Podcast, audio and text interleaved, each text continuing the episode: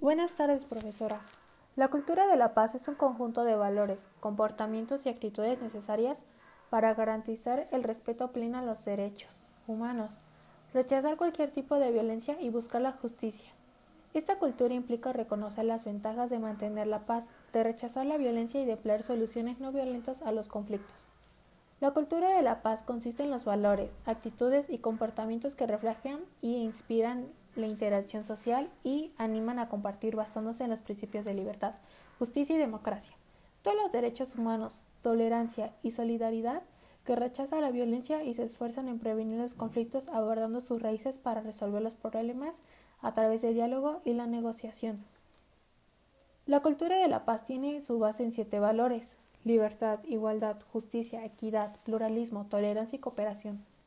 Cada uno es fundamental para que la convivencia e interacción con otros se favorezca el desarrollo integral de cada persona y se respeten sus derechos.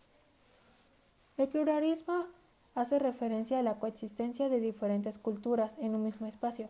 La justicia se define como un principio a través del cual se procura el reconocimiento, la promoción y la defensa de los derechos humanos de cualquier persona en una sociedad.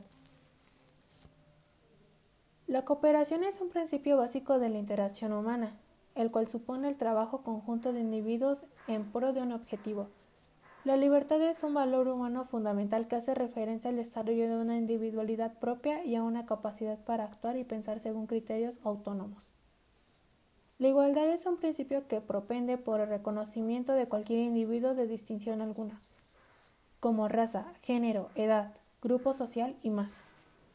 La equidad es una acción política a través de la cual se busca hacer frente a la injusticia, ya sea en términos de la distribución inequitativa de recursos o de no reconocimiento de los derechos de ciertos sectores de la población.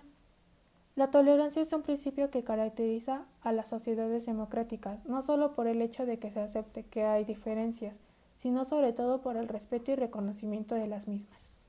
Muchas gracias y hasta luego.